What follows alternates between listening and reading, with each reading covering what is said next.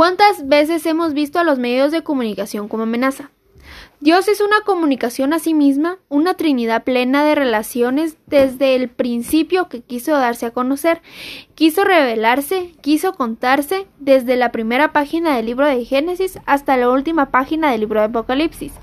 Lo que hay sin duda y sin discusión es una comunicación de Dios, una, un decirse, un mostrarse, un desplegarse, un donarse hacia afuera, un querer relacionarse con la humanidad creada por Él. Como la Iglesia hemos heredado también parte de esas misiones y como cuerpo en Cristo. Nos hacemos visibles y nos comportamos a la historia no para autoanunciarnos o para suministrar como institución, sino para comunicar el Evangelio. Si algo somos es comunicadores. A los tradicionales medios de comunicación, a los que a los que ya nos habíamos acostumbrado, se une ahora aquella participación por el rápido avance tecnológico. Vivimos seguramente cambiando de época y así como la imprenta cambió, la historia en su momento cambiará. Comunicar no es una forma más.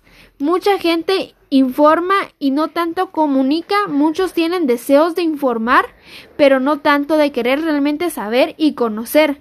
Verse involucrados y comprometida aquí, un cristiano debe marcar la diferencia como misionero, un cristiano al estilo de Jesús.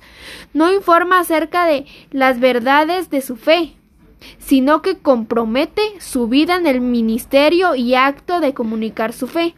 Jesús comunicó el reino de Dios siendo él mismo ya rey, igual debemos hacerlo nosotros.